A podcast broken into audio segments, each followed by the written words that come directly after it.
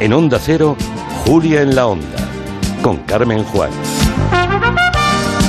Hoy es martes, así que tendremos nuestro territorio negro. Vienen Manu Marlasca y Luis Rendueles, acompañados, muy bien acompañados por una colega periodista que lleva pues un cuarto de siglo contando crímenes en el diario ABC, que es Cruz Morcillo, autora también de un libro magnífico, que es lo que nos viene a presentar esta tarde, Departamento de Homicidios. Por supuesto que les preguntaremos porque lo estarán siguiendo los tres seguramente en la última hora de esa operación Titella eh, por eh, bueno pues eh, fraude, estafa y un montón de cosas eh, que implica al productor de televisión José Luis Moreno. También iremos a la tele con Borja Terán, también contamos eh, y les contaremos unas cuantas noticias más en la mesa de redacción, pero recuerden y sepan que hoy a partir de las 5 entran nuestros compañeros de Radio Estadio para contarnos eh, lo ultimísimo de la Eurocopa. Ayer nos dimos un alegrón con la selección española que jugará el viernes y hoy tenemos partido gordo también, importante. ¿Y con quién vamos hoy? Porque el partido es gordísimo. Inglaterra-Alemania. Es, es que Son dos visiones del mundo completamente diferentes. ¿Qué nos interesa? En lo futbolístico también. Eh, No nos interesa nada. Ah, Es no, que nos da igual. nosotros ya vamos por otro cuadro, por Yo otro voy- día. Yo voy Por con el Linier. Hombre, entre Inglaterra y Alemania, Yo casi que yo prefiero Inglaterra. Alemania. por- Ya, pero es que Alemania gana siempre, ¿sabes? Por eso. Bueno, por Si eso, Alemania claro. va pasando rondas, eh, lo difícil de Alemania es ganarle. O sea, Vale, entonces nos interesa Inglaterra. Inglaterra. Que es la pregunta inicial. Yo pues creo que vamos con ellos. más asequible Sí, nos Inglaterra. más pensando Inglaterra. ya, pensando ya en el futuro En la de final, una, pensando de en una la posible final, eh. Cuidado, eh, que estamos nosotros ya saltándonos varias rondas. Sí, sí, estamos haciendo Somos cálculos de larga distancia, sí, sí, sí. Bueno, pues eso, que sepan que es un partidazo el que nos van a contar hoy los compañeros de Radio Estadio a partir de las 5. Vamos con la tele. ¿Qué tal, Borja Terán? Hola, ¿qué tal estáis? Ay, te- ha sido un hola como muy... Como Lacónico. muy- Sí, No, porque discreto. que El Es fútbol que no te no quiere la molestar. euforia, no, ¿no? es que me ha alejado un poco porque el otro día dije un hola muy cerca del micrófono y sonó fatal. Entonces yo he dicho, hoy un hola más bajo. Pensaba que era el ánimo, porque claro, no, No. no sé. ¿A ti te gusta el fútbol, Borja? No mucho tampoco, ¿eh? Pero creo que ten- tenemos que ir con Inglaterra, sí. No sé por qué, tengo esa intuición. Pues venga. En cualquier ellos. caso, tanto Inglaterra como Alemania como España quedamos fatal en Eurovisión. Así que... Siempre conectando con la tele. Mira. Siempre, Sí. siempre. Bueno, pues conectando con la tele y la actualidad, eh, supongo que también tú estarás siguiendo, después se lo preguntaré a Marlasca y a Rendueles, el, el caso el caso Titella, el caso José Luis Moreno. Toma, Moreno. Eso, Uy. toma Moreno. Lo ponía esto esta mañana en Twitter, Carmen Juan, muy bien puesto. Qué buen título a la operación, ¿no? Títere, ¿no? Sí, títere, sí. marioneta, sí, efectivamente. Sí, pero eh, yo, yo apostaba por Macario, Operación Monchito, Macario, me gustaba, pero... Monchito. Rockefeller también. Sí, no, porque Pero Toma Moreno- Toma Moreno es fantástico. Pero, claro, vamos a frivolizar un poco, pero imaginaros esta, esta mañana a, los, a, a las fuerzas del Estado en- en inspeccionando la casa de Moreno, ese momento en el que se encuentran los muñecos, ¿sabes? Que dentro de los claro, muñecos puede haber cosas. Porque, o sea, claro, porque, claro, él tiene guardado, los- se, los- se lo enseñó a Bertín Osborne en su programa, él tiene guardado en, a los muñecos en un armario en su casa, que abre el Claro, baúl claro. y ahí puede haber de todo, claro. Madre mía. Y aquí el moreno marrano tampoco puede aplaudir. Bueno, Qué miedo da. que- Qué habitación, miedo. la habitación no, del no pánico, queremos, ¿eh? no queremos frivolizar porque el asunto es serio, No. pero, pero mm, de entrada, eh, la, la que es tendencia en España en Twitter es Yolanda Ramos, después de Claro, conocerse bueno. la operación José Luis Moreno. Yolanda Ramos trabajó con, trabajó con él. Tuvo y ese momento, cobró. exacto, tuvo ese momento en el que públicamente en un programa de televisión le dijo, bueno, y que no me has pagado lo Mm. que me debes de hace no sé cuántos años de un programa en la tele. Que eso le ha pasado a mucha gente. Sí. Sí, es famoso por, Mucha por gente. no es muy- pagar. Yo conozco a mucha gente que ha trabajado en sus productoras y siempre hay problemas, siempre hay problemas. No es una persona transparente, desde luego. Bueno, pues nada, que estábamos hablando de la tele, pero ya vamos a entrar en, en el meollo de la cosa, porque nos propone Sí. hoy eh, precisamente Borja Terán hablar de los programas del corazón. Y para hablar de los programas de corazón, yo creo que hay que poner Quintanilla una sintonía a tono. Bla, bla, bla. Bla, bla, bla. Bla, bla, bla, bla, bla, bla. Bla, bla, Bla, bla, bla. A dúo, a dúo, que quedaba bien. Bla, bla, bla, bla, bla, bla, bla, bla, bla, Bla, bla, bla. Bla, bla, bla. Soy, soy Oye, un poco cuadrado, Epi ¿eh? y Blas. eh. Sí, ha sido un poco así, sí. Un poco titellas también, un poco Sí, títeres. ¿eh? somos un poco, estamos poseídos por José Luis Moreno, pero bien. Bueno, más Jordi Hurtado, porque hay que recordar que Jordi Hurtado puso la voz, no sé si a Epi o a Blas, pero uno de los dos les puso Jordi Hurtado, ¿os acordáis de ¿Qué esto? dices? No, no me acordaba. sabéis esto? No. Jordi Hurtado dobló Pero bueno. eh, Barrio Sésamo. Sí, era Epi o Blas, ahora no me acuerdo. Lo ha claro, hecho es que todo yo- Jordi Hurtado. Vamos, Jordi Hay un Hurtado, hombre en, el, sigue en España que ha hecho todo en televisión. Sí, sí, sí. Bueno, pues hoy vamos a hablar de los programas del corazón y este, bla, bla, bla, que la sintonía no podía ser más descriptiva, sintonía compuesta por Alfonso Santi Esteban, era, fue el primer gran programa de cotilleo. Cuidado, ¿eh? Que además era muy divertido, con mucho humor, con mucho espíritu crítico. Lo presentaba Marisa Abad, con Jesús María Amilibia. Amilibia, Y- sí, es Amilibia, verdad. ¿os acordáis? Que era un señor sí, con sí. mucha personalidad. Mm. Y a mi Livia nos explicó que de repente mm, había a los famosos, se les pagaba por aquello de las exclusivas, así nos lo explicaron. ¡Toma ya! un fenómeno realmente curioso y es que los famosos venden sus propias noticias directamente a las revistas del corazón. Yo no estoy de acuerdo en eso, vamos. Mi director ha dicho que él no piensa pagar. Mentira o verdad. Y bueno, es que era muy ¿Qué año era bueno. esto, Borja? Del 81 al 83 duró. Ahí empezaban la- empezábamos a descubrir que los famosos empezaban a vender su vida. Nos lo explicaba este programa que tenía muchos politonos, como esto de mentira o verdad. Ah, era un, era un programa muy divertido y que hacía entrevistas pues con mucha guasa. María José Cantudo ha confesado que en la próxima película que haga solamente se desnudará si no lo exige el guion. Ha llamado al cantante Bertín Osborne para hacer una nueva versión cinematográfica de El jorobado de Notre Dame. ¿Cómo, cómo? Eh, Pero, a ver, ¿hemos escuchado bien? O sea, solo se desnudará si no Claro. lo exige el guion, decía. Claro, era todo como un poco al revés, porque tenía mucha ironía. Era, ahora yo no sé yo si pillaríamos esta ironía. No, todo es Bueno, plano. No. Y, y, y Bertino Borne de Jorobado Notre Dame, ¿qué me dices? Es que era un programa muy, muy, muy divertido. ¿Lo ves hoy, este programa? Y dices, es más moderno que la televisión de hoy, este programa. Es que en aquella época, además, y los famosos, los personajes populares, participaban y se abrían en el programa, en, en las entrevistas. Hay entrevistas de Karina contando toda su vida sin ningún filtro. No tenían tantas corazas porque tampoco los medios de comunicación eran tan destructivos. Eso pasaba muy hab- habitualmente, de hecho, en los programas, por ejemplo, iban los personajes populares al programa de José María Íñigo o al programa de Mercedes Milá y hablaban con una tranquilidad absoluta de, de su vida, la profesional y la privada. He traído un fragmento en este sentido de una entrevista de Mercedes Milá a principios de los 80 a Gracita Morales. Así reaparecía en televisión española Gracita Morales. ¿Tus compañeros de profesión, cuando llegó el momento malo para ti, te acompañaron?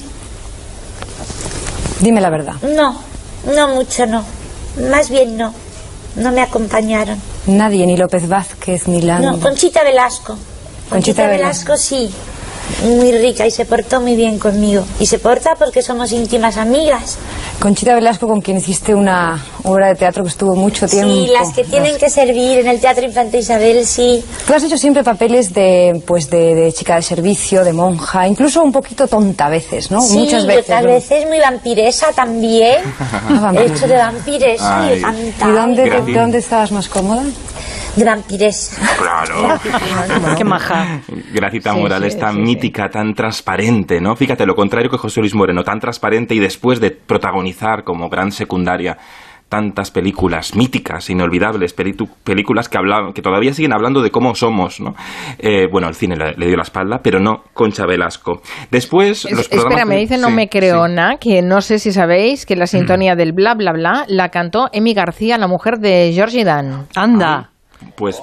Qué pareja tan pues, productiva. oye, Sí, y, oye. Jo- y Jordi Hurtado fue la voz de Epi en Barrio Sésamo, pero ha habido más, ¿eh? Más dobladores de, de Epi, pero sí. sí, ha habido más, pero bueno, es que claro, duró tanto Barrio Sésamo, pero sí, Jordi estuvo, Jordi estuvo haciendo aquellas voces tan icónicas. Más cosas Más os corazón, traigo, venga. porque después el corazón se hizo un poco más mm, rancio, digamos. ahí. Mm, eh, Después nos hicimos más finos, más cortesanos. Llegó, ¿os acordáis de Corazón, Corazón, con Cristina García Ramos? Eso no que existe entrevistó- todavía.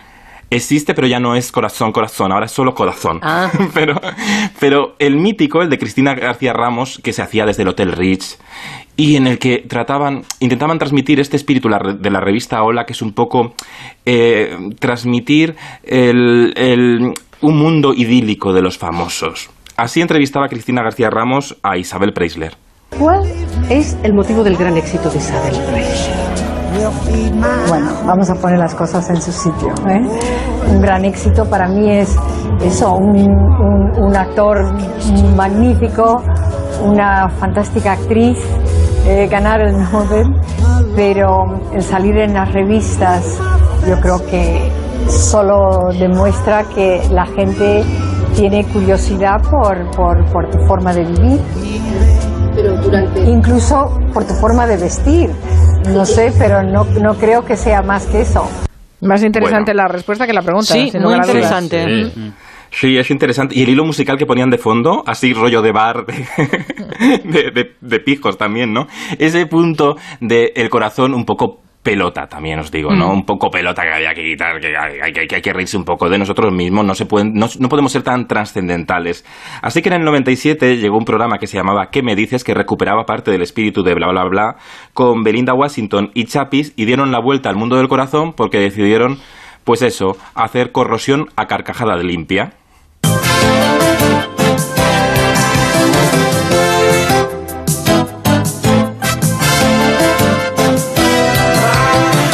Mítica la sintonía, ¿eh? Ahí entran, ahí entran.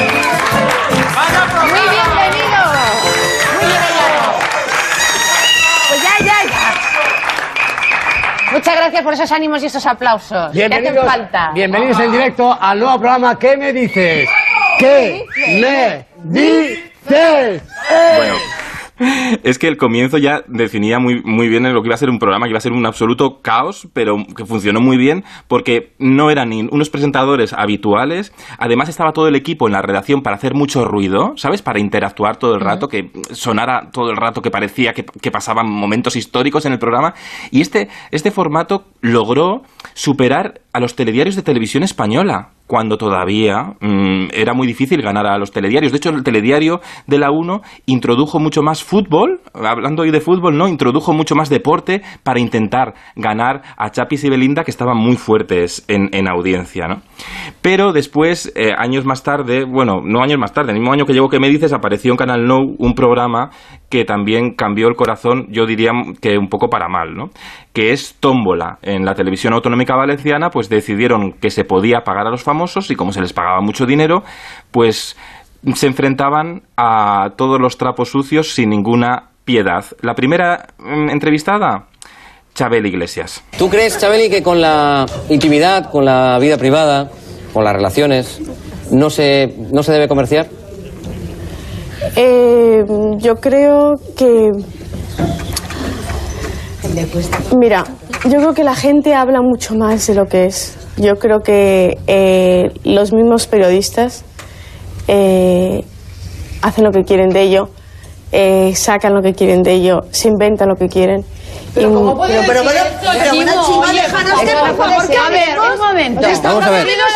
Os lo, Mira, os lo pido de nuevo, os lo pido de nuevo. Pero, Chabeli, Pero vamos a ver. te adjudican una vía de esa- Necesito Pero es continuar el programa. Eh, business comercial sin ¿Esto qué año era? ¿Cuándo, Quítalo, se estrena del, no- del 97 al 2004. O sea, en el 97 y hasta ahora siguen igual. Bueno, ya, porque de repente ya empezamos a descañitarnos vivos y ya empezamos a la destrucción pensando que la polémica sube la cuota de pantalla, que es mentira. Es mentira, pero hay un se ha interiorizado que la pelea en un plato siempre eleva la cuota de pantalla, depende qué pelea. También puede funcionar muy bien el humor y, y claro, ¿qué, ¿qué pasó?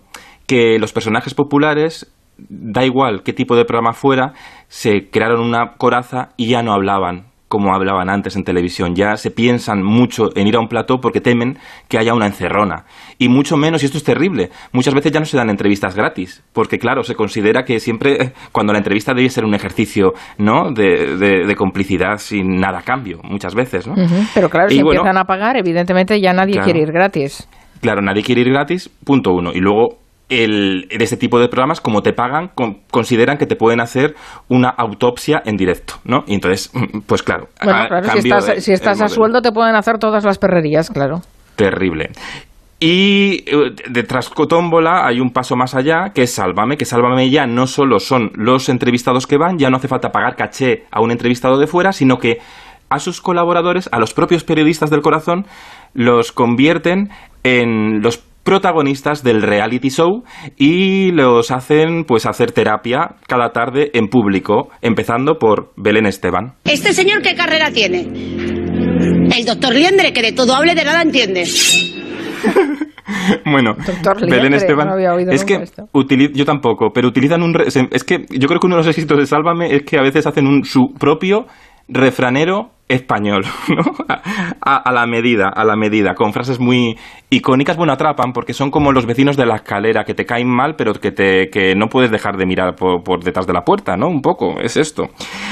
En fin, pero hay un nuevo cambio que estamos viviendo ahora en, en la, en la prensa del corazón. Atentos. Sí, está porque, cambiando, claro, ¿crees? ¿La dinámica yo está creo, cambiando? Sí, creo que los propios eh, famosos ahora son sus propios paparachis. ¿Por qué? Porque claro, para los programas del corazón es muy barato, porque el famoso de turno sube su foto a Instagram y ya de eso te hacen una pieza en el programa de corazón de turno. Esto lo explicaba muy bien la gran Yolanda Ramos en Paquita Salas. Las redes son fantasía y ilusión. Nos han dado un don con las redes de poder ser quien te imagines que quieras ser. Claro, para el famoso perfecto, porque tú subes una foto con mucho filtro a Instagram, te inventas tu verano, dices que estás en Palma, pero igual lo has subido y estás en Madrid, y el programa de Telecinco de la mañana ya te hace el, el análisis de tus vacaciones artificiales en la playa.